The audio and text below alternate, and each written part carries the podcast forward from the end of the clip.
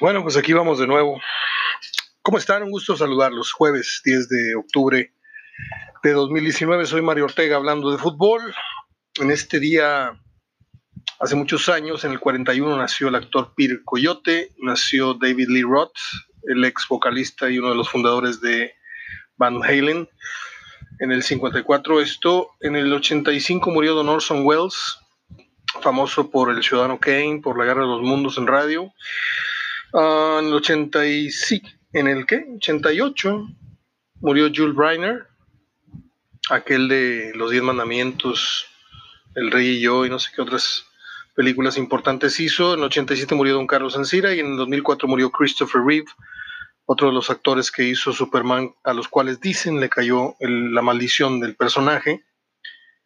Eh, ya usted sabrá de qué hablo, ¿no? Todos los que interpretaron el personaje de alguna manera o terminaron muy mal, muertos o, con enfermedades muy difíciles. Christopher Reeve, yo no sé si fue buen actor, mal actor, pero él forma parte de una de las películas que más he visto en mi vida. El soundtrack, de hecho, salí a correr, salí corriendo a comprarlo. Después de ver Somewhere, eh, Pide el tiempo que vuelva, el soundtrack se llama Somewhere in Time, es de John Barry. Se lo recomiendo muchísimo a las personas que tienen por costumbre eh, recostarse, a, relajarse, poner música. No quiero presumir nada, pero si usted gusta de la música un poquito más allá de lo que la radio toca, música instrumental, música New Age, música de, instrumental de películas, esta es una de esas.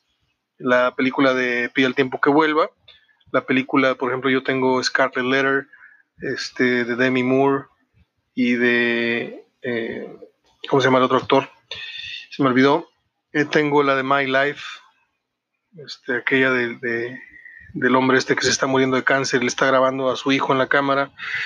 En fin, son varias películas que tienen muy bonitos este, sonidos, eh, bandas sonoras le dicen. Y esta de, Christopher Rick Somewhere in Time es una de mis favoritas. Bueno, pues es Mohamed, ya vamos a meternos al tema. Quería ser muy breve, creo que lo fui en las efemérides. Mohamed llegó al Monterrey para beneplácito y para enojo de muchos, porque los mismos que lo corrieron hoy son los que lo están abrazando en su regreso y los mismos que lo corrieron son los que hoy le están dando escupitajos a la pantalla viendo la cantidad de, de publicaciones en torno al turco que no viene justamente, como dijo Pepe, no viene de ningunas vacaciones, Pepe Treviño, que hoy se mandó una conferencia de prensa bastante, bastante lamentable. 20 minutos hablando de Tigres, de lo que ha hecho Tigres, de lo que quiere hacer Monterrey, porque Tigres, yo creo que, aunque sea interino, pues debe tener Pepe el criterio para no hablar tanto de, del, del, factor que tiene tan deprimido el Monterrey. Y sale tu entrenador 20 minutos, a los cuales le dedica 5 a estar hablando del vecino y de lo bien que ha hecho las cosas y de él cuando estuvo en Tigres, hágame el favor. Lo lamento, Pepe, este, pero alguien te lo tiene que decir o te lo tiene que decir y hoy te equivocaste rotundamente. No solamente en eso, en otras cosas, pero allá tú. Finalmente, bueno, pues fue, fue tu momento de, gloria, estuviste frente a las cámaras 20 minutos y pues ya, ya le pusiste el tapete a, Turco, hablaste cosas maravillosas de él y pues otra vez a galeras a remar. Eh, Entre otras cosas, dijo Pepe Treveño que el regreso de Mohamed suponía como aquel que se va de vacaciones y regresa y posiblemente le da una sacudida o pone en orden la casa. Mohamed viene de unas vacaciones de 29 partidos entre Celta de Vigo y Huracán, en donde cuenta 5 ganados, 10 empates y, 14 encuentros perdidos para un 17% de productividad. Me parece que estas vacaciones son como ir a Las Vegas y regresar en paños menores. Eh, no es ni Almeida ni Mohamed no fueron en su momento candidatos a venir por el pasado reciente que era muy malo, eso nos debe de quedar muy claro, sino por lo que fueron capaces de hacer en un momento dado. Almeida con muy poco, como ya lo hemos señalado infinidad de veces con Chivas, y Mohamed quedándose a la orilla de, levantar dos, dos, dos copas dos torneos de liga y no, no Conca Champions, torneos de liga que son los que realmente dan eh, el verdadero estatus en el fútbol mexicano. allá a lo lejos, si quieren ver la, este, la luminosidad de una copa, ah, mira, en México hay un equipo que ganó tres seguidas, qué bueno que nos reconozcan allá lejos, pero aquí internamente lo que cuenta son las, las ligas. Y Monterrey ya va para 10 años, y no es que ya pasó, no, no tengo la fecha, pero creo que por ahí andan los 10 años sin ganar una liga.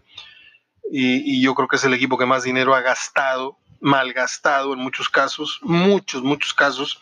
Y ese es uno de los detalles de Mohamed.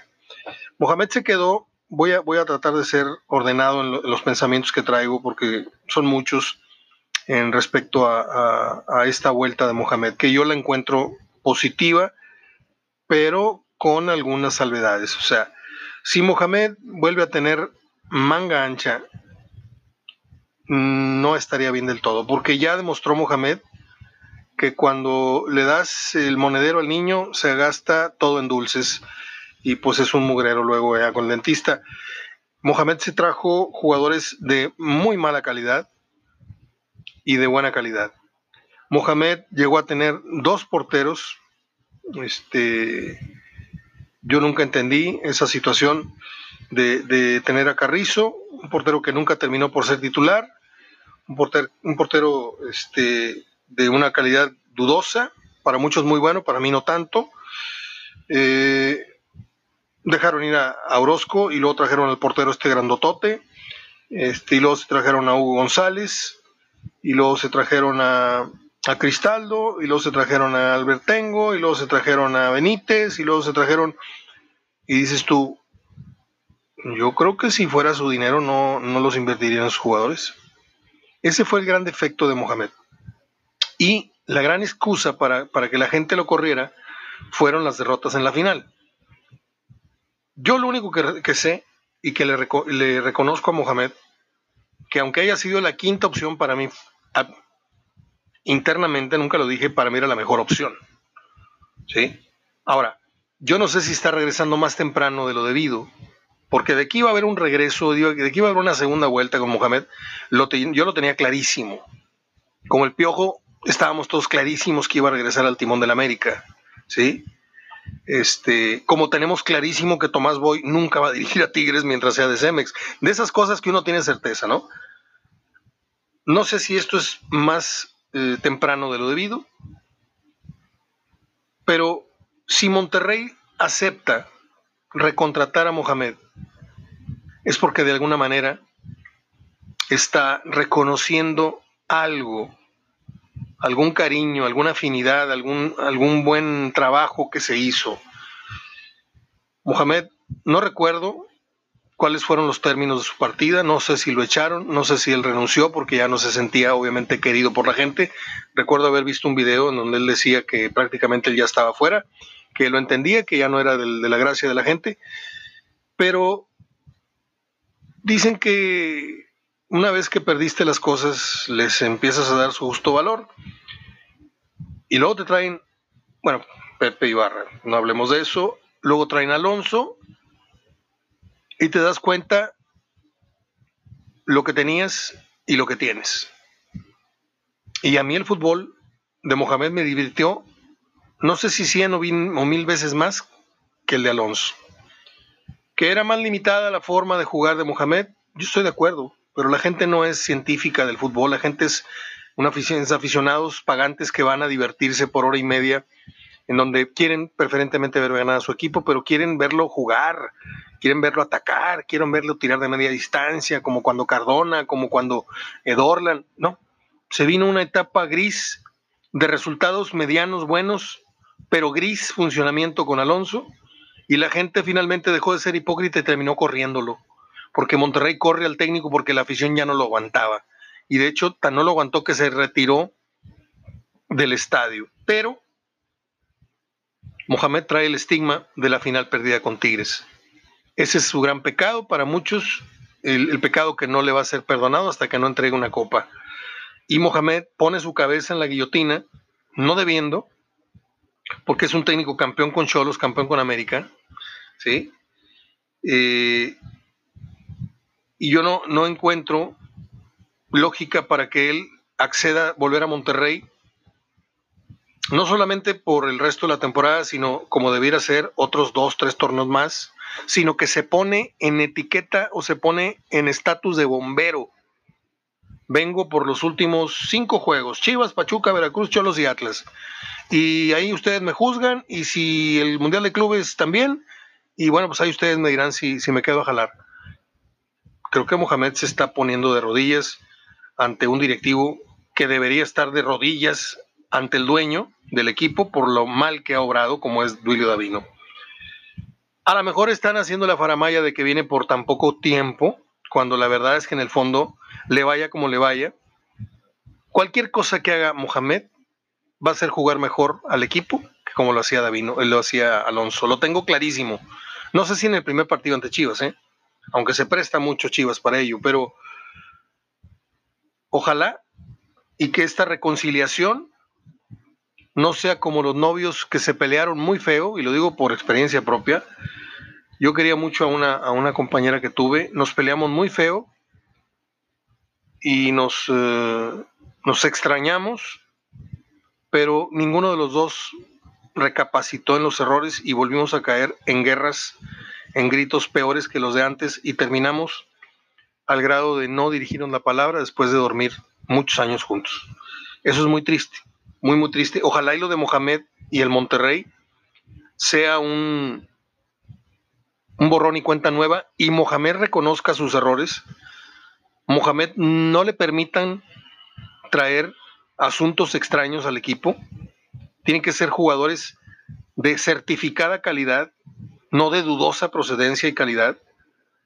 Y si Mohamed trae a un jugador o propone un jugador más adelante que no conozca a nadie, ese jugador debe ser inspeccionado, sondeado, investigado, para que no nos vuelvan a meter los antes mencionados, no le vuelvan a incrustar al Monterrey o a Tigres, porque también Tigres tuvo una época en la que vinieron jugadores como eh, La Roca, como el español aquel, no sé qué, como Luis García, como Bogado, como dices tú, este, este, esta plaza ya no está para traer bultos, ni traer saldívares, ni traer este, jugadores, este, no me acuerdo cómo se llama el delantero, este Mario, no sé qué, se fue un jovencito que trajeron de Morelia, que anduvo, que fue campeón del mundo, no me acuerdo cómo, Mario Bueno se llamó.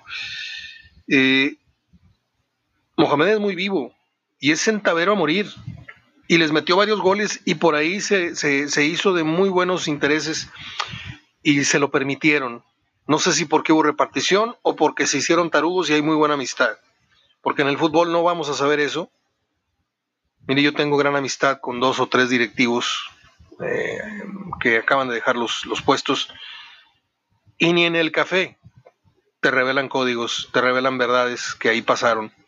No te las confirman, te dicen, no, bueno, pues es lo que tú dices, es lo que pasó, bueno, pues. Pero los códigos en el fútbol son tan fuertes que ni fuera de micrófonos ni fuera de funciones se pueden romper. En fin, es Mohamed, chueco derecho es Mohamed, y pues sería un, pues un hitazo para él calificar al equipo cuando tiene solamente cinco balas y en las cinco tiros tiene que darle al centro, por lo menos a cuatro, en este tiro al blanco de que es la, recta final de, de, la liga. Monterrey es lugar 14 no me digan a cuántos, cuántos puntos de, o, a qué distancia está del octavo que es calificado. No. Hoy es el lugar 14 y tiene 16 puntos. ¿Sí? Son muy pocos para la inversión que se hizo. Monterrey tiene que ganar cuatro de las cinco fechas que le restan: Chivas, Pachuca, Veracruz, Cholos y Atlas. De esas cinco, tres son como local. Tiene obligadísimamente que ganar esos tres juegos de local. Y luego pues por ahí tratar de chamaquear a... Es que los dos juegos son difíciles, ¿eh? El de Pachuca y Cholos yo los veo complicados, sobre todo fuera. Tigres por su parte sexto lugar, tiene 20 puntos. Yo creo, yo lo veo terminando como con 32, 33 puntos. Le queda Veracruz, Cruz Azul, Toluca, Querétaro, Pachuca y Juárez. Ojo, que Tigres trae dos ganados en fila. Pueden ser tres, una vez pasada la fecha, la fecha esta FOFA, FIFA, este, la fecha FOFA de la FIFA este, y, seguramente le va a ganar a Veracruz, ¿no? Quiero pensar que se le tiene que ganar a Veracruz, aunque ha tenido un repunte interesante con López Arza y con Arias. Pero luego le vienen cinco partidos a Tigres que están entre azul y buenas noches en cuanto a, lo complicado. Porque Cruz Azul y Toluca me pueden decir lo que sea de la Volpe y me pueden decir lo que sea de Ciboldi, que la suerte que tuvo de la goliza con América, que, que el Cruz Azul, la salazón del. No sé, pero Cruz Azul tiene. Tiene de repente un zurdazo que te puede tirar de, un centón. Toluca no ha tenido eh, la sincronía. Por momentos juega un fútbol de los primeros ocho de la tabla y por momentos juega un fútbol de los últimos tres de la tabla. Querétaro, ahí está Bucetich con su equipo en tercer lugar. Pachuca, que es uno de los, de los equipos que mejor juega y de los que he visto yo que se le han ido puntos ridículamente. Hoy debería tener más puntos Pachuca de los que tiene. Me parece que Palermo va a ser un grandioso entrenador más adelante en Argentina. De mí se acuerdan. De mí se están acordando. Y Ciudad Juárez, el que me diga que la visita a Juárez es un día de campo, pues ponga su dinerito en la mesa, porque ya vamos apostando. No es fácil jugar en la cancha de Juárez. Entonces, Tigres puede ser que se embale, como todos lo están suponiendo, y todos lo estamos esperando, de que vuelva a ser otra vez el Mike Tyson en la liguilla, el de la pegada más fuerte, el de la experiencia, el de todo, pero esto lo tiene que confirmar, no contra Veracruz, ¿eh? que es la jornada siguiente después de este paro de la liga, no. Veracruz vamos a darla por boba. No. Cruz Azul, Toluca, Querétaro, Pachuca y Juárez. De esos 15, yo quiero ver que Tigres gane 10. Más los 3 de Veracruz son 13. Más los 20 que tiene son 33. A ver qué pasa. 40 expulsiones tiene el Piojo Herrera. 40 expulsiones. Y 40 disculpas ha dado. Qué tontos los que siguen creyendo en las disculpas del Piojo Herrera. Yo, yo le hubiera puesto un contrato aparte, una cláusula aparte, y le hubiera dicho al Piojo, por cada vez que tú mediáticamente perjudiques la imagen del club, te voy a quitar la mitad de tu sueldo. Por cada vez que tú le mientes la madre al árbitro, le digas Otto, le digas esto, por más, por cada vez que tú este, digas una tontería en una red de prensa, te voy a quitar la mitad de tu sueldo. ¿Saben cuándo volvería el piojo a abrir la boca además? Son 40 expulsiones, señores, en su carrera. 40. si 40 veces te has ido de hocico y no aprendes, más tontos son los que no lo han hecho entrar en cintura, llámese como se llame la directiva. Y esto lo digo muy seriamente porque yo al Piojo le tengo una cierta estima por algunos favores periodísticos que me hizo, alguna peña, ya les dije, bla, bla, bla, pero no, no le puedo yo perdonar muchas conductas y esto de llamarle, como le dijo al árbitro de salida, este es un error. Es un error. Sales muy caliente, te metieron cinco goles. La prensa le extiende los micrófonos. No, pregúntenle a este puto que, nos echó a perdernos que es una actitud muy normal, dirán muchos. Yo estoy de acuerdo. Calientes, muchos decimos muchas tonterías pero los que están obligados a mantener más cordura que nosotros, aunque ustedes, yo por ejemplo tengo que ser muy, muy cuerdo al hablar ante un micrófono, aunque a veces le batallo mucho, pero los técnicos deben de mantener la cordura porque si no, o sea, ustedes imagínense a Sidán saliendo goleado de la cancha de donde usted quiera y salga mentando madres y diciendo que el árbitro es un hijo de su rep ¿Ustedes creen que eso va con la grandeza del Madrid? ¿Ustedes creen que no tendría repercusiones serias y no estos tontos tres partidos que le dieron de suspensión al Piojo cuando haber sido cinco? ¿Sí? Porque sabemos perfectamente que América y otros tres, cuatro equipos son muy favorecidos a la hora de, considerar los castigos. Esto es México, ¿eh? no, no, no nada nuevo. México en fútbol, México en la política, México en la sociedad, México en todos lados tiene sus consentidos, la ley la aplican a los más, a los más débiles con todo el rigor y a los más poderosos, este, pues ahí te condono los impuestos de los últimos 10 años, FEMSA, CEMEX, Bacardí y otras 200 empresas más. Así es la dura realidad que vivimos en este país globero bicicletero. Abrazo de gol hasta el día de mañana, si Dios quiere. Soy Mario Ortega hablando de fútbol.